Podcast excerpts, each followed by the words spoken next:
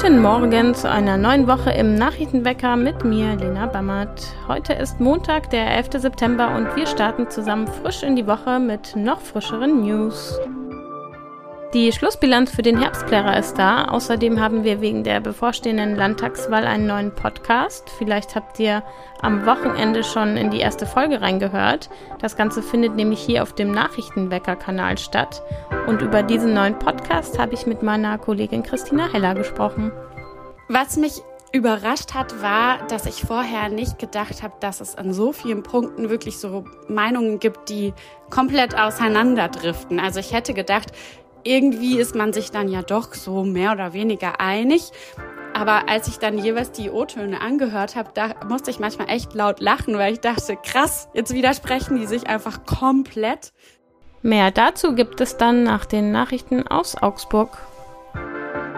Seit gestern ist der Herbstplärrer vorbei und das Fazit ist da. Und es fällt positiv aus. Zwar hätte der Plärrer etwas ungünstig mit einem Gewitter gestartet, konnte sich danach aber gut fangen, so die Aussagen der Schausteller und Festwirte. Die Bierzelte waren an den Wochenenden nicht nur tagsüber, sondern auch abends gut besucht. Josef Diebold, der Vorsitzende des Schwäbischen Schaustellerverbands, zeigte sich außerdem vom Sicherheitskonzept erfreut. Die Langmantelstraße, die am Festgelände vorbeiführt, war von Freitag bis Sonntag von jeweils 18 Uhr bis Mitternacht gesperrt worden. Autofahrer wurden umgeleitet, die Trambahn kam durch. So konnten die Besucher sicher in die Straßenbahn ein- und aussteigen, so Diebold. Ein Mann aus Herbertshofen im Kreis Augsburg soll im Oktober seine Ehefrau mit einem Hammer erschlagen haben. Heute beginnt der Prozess. Unbekannt war bislang, wie groß die Rolle mehrerer Zeugen bei der Festnahme des Verdächtigen war. Wie aus der Anklageschrift hervorgeht, überwältigten mehrere Personen den mutmaßlichen Mörder, nachdem zu der Zeit öffentlich gefahndet wurde. Sie fixierten ihn demnach mit einem Seil auf einem Rollstuhl und schickten ihn auf diesem Wege mit der Tegelbergbahn, einer Luftseilbahn, von der Bergstation ins Tal, wo ihn die Polizei in Empfang nahm. Der 59-Jährige sitzt seit dem 30. Oktober in U-Haft. Vor einigen Monaten klagte ihn die Staatsanwaltschaft wegen Mordes an. Ein Urteil könnte am 25. Oktober gesprochen werden. Italienische Mode kommt in die Augsburger Fußgängerzone. Die in München bereits etablierte Boutique Augusta Fashion eröffnet Ende September in der Ludwigstraße 1. Der Standort in der Augsburger Fußgängerzone gilt als attraktiv. Attraktiv und wunderschön ist neben der Fußgängerzone in Augsburg auch das Wetter. Wir starten heute in die Woche mit bis zu 30 Grad. Morgen sieht es auch noch gut aus, spätestens am Mittwoch aber kündigt sich dann der Regen an. Wir vom Nachrichtenwecker wollen natürlich, dass ihr für die Landtagswahl am 8. Oktober bestens informiert seid. Deswegen lassen wir unsere Nachrichtenwecker für ein paar Wochen kapern. Zumindest jeden Samstag. Und zwar für dieses Format hier.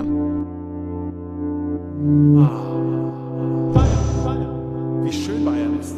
Hauptsache Bayern, Bayern, Bayern, Hauptsache Bayern, Bayern, Bayern.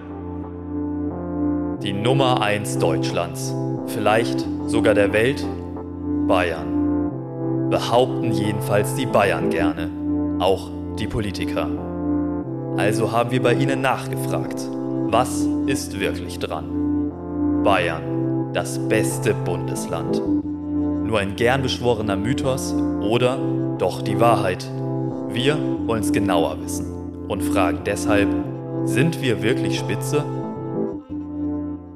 Wirklich Spitze heißt der Podcast und ausgedacht hat sich das Ganze meine Kollegin Christina Heller aus der Digitalredaktion. Und Christina wird uns jetzt mehr darüber erzählen. Hallo Christina. Hallo Lena. Du kommst ja selbst aus Bayern, deswegen zu Beginn vielleicht die Frage, war es schmerzhaft, Bayern mal so richtig zu hinterfragen oder hat es eher Spaß gemacht? Nee, es hat eigentlich Spaß gemacht. Ich habe das ja in der ersten Folge schon so ein bisschen erzählt. Je weiter man von Bayern weg ist, desto patriotischer wird man. Aber ich muss auch sagen, dass manchmal mich dieses ähm, Auftreten, ja, wir können alles am besten auch irgendwie ganz schön nervt. Ähm, deswegen habe ich mich schon gefreut, da jetzt mal hinter die Kulissen zu blicken und zu gucken, was wirklich dran ist. Wie ist es denn zu der Idee überhaupt gekommen? Das war ein Brainstorming in der Redaktion und wir haben uns überlegt, was können wir eigentlich machen zur Landtagswahl und dann haben wir überlegt, dass sich ja wahrscheinlich nicht allzu viel ändern wird, auch wenn eben gewählt wird. Also traditionell ist in Bayern ja die CSU die stärkste Partei. Und dann haben wir eben überlegt, wie könnte man das auffassen, dieses Gefühl. Und dann sind wir eben darauf gekommen, dass die Bayern eben halt auch sehr stolz darauf sind, dass eben so toll hier alles läuft und die CSU eben ganz gerne sagt, ja, das liegt halt daran, weil wir das so toll machen. Und deswegen wollten wir mal schauen, ja, macht die CSU wirklich alles so toll oder wäre da nicht vielleicht doch noch was, was man besser machen könnte? Mit wem hast du dich denn alles so unterhalten dafür? Mit ganz vielen SpitzenpolitikerInnen haben wir gesprochen. Also für die erste Folge sprechen wir mit dem Kultusminister Michael Piazzolo, und mit Simone Strohmeier von der SPD, die auch Bildungspolitikerin ist.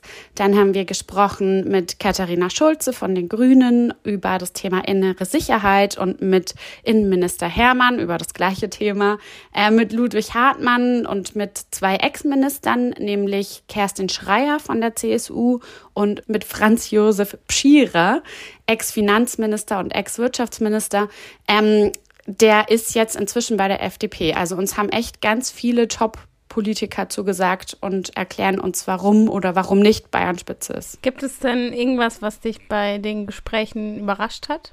Was mich überrascht hat, war, dass ich vorher nicht gedacht habe, dass es an so vielen Punkten wirklich so Meinungen gibt, die komplett auseinanderdriften. Also ich hätte gedacht, irgendwie ist man sich dann ja doch so mehr oder weniger einig.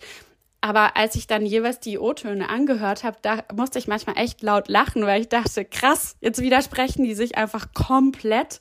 Ähm, und da hat es schon Spaß gemacht, einfach mal nachzugucken, wer hat denn jetzt recht. Und vielleicht hat der eine bisschen recht und der andere auch ein bisschen. Und das war irgendwie ganz cool zu sehen. Zum Schluss vielleicht jetzt noch die größte aller Fragen. Ist Bayern denn jetzt das beste Bundesland oder nicht? ja, so ganz patriotisch muss ich natürlich sagen, bei uns ist es schon toll. Ähm, nee, aber rausgekommen ist, dass wir natürlich vieles gut machen. Also jetzt gerade zum Beispiel bei der Bildung, die bayerischen Schüler sind wirklich gut. Also die Lehrerinnen und Lehrer hier machen einen guten Job, aber es gibt auch eben Dinge, die besser gemacht werden könnten. Und das ist eigentlich ähm, immer so. Also die KritikerInnen haben schon auch recht mit dem, was sie sagen. Ähm, aber die regierenden PolitikerInnen haben schon auch recht mit dem, was sie sagen. Danke, Christina. Gerne. Die erste Folge zum Thema Bildung ist schon draußen und in den nächsten Wochen kommen dann noch die restlichen Folgen dazu, die sich mit den Themen Wirtschaft, erneuerbare Energien und innere Sicherheit beschäftigen. Wir machen jetzt weiter mit dem Blick aus Augsburg in die Welt. Ein mit Zement beladener Güterzug ist in Geseke westlich von Paderborn in Nordrhein-Westfalen entgleist. Dabei kam nach ersten Erkenntnissen der Bundespolizei der Lokführer ums Leben. Deutschlands Basketballer sind erstmals Weltmeister. Die deutschen Basketballer haben das Turnier in Manila mit dem historischen ersten WM-Titel beendet. Der Kapitän Dennis Schröder und sein Team setzten sich im Finale mit 83 zu 77 gegen Serbien durch und vollbrachten damit eine der größten Überraschungen der deutschen Sportgeschichte. Bei den Fußballern sieht es hingegen weniger euphorisch aus. Hansi Flick ist nicht mehr Bundestrainer. Einen Tag nach der 14 Niederlage gegen Japan trennte sich der DFB von dem ehemaligen FC Bayern Trainer. Ja, damit ist der Traum von Hansi Flick wohl ins Wasser gefallen. Ihr könnt das auch. Also ins Wasser fallen. Denn jetzt kommt ein kleiner Geheimtipp zum Schluss. Eigentlich ist die Saison der städtischen Freibäder ja seit gestern vorbei. Aber es gibt eine Ausnahme. Das Fribbe-Freibad im Spickel verlängert nämlich um einen Tag. Ihr könnt also heute ein letztes Mal städtisches Freibadwasser spüren. Und wenn euch egal ist, ob das Wasser in städtischer Hand ist oder nicht, habt ihr sogar noch bis Ende September Zeit. Das Naturfreibad in Haunstetten hat nämlich bis dahin noch offen, weil es von einem Verein betrieben ist.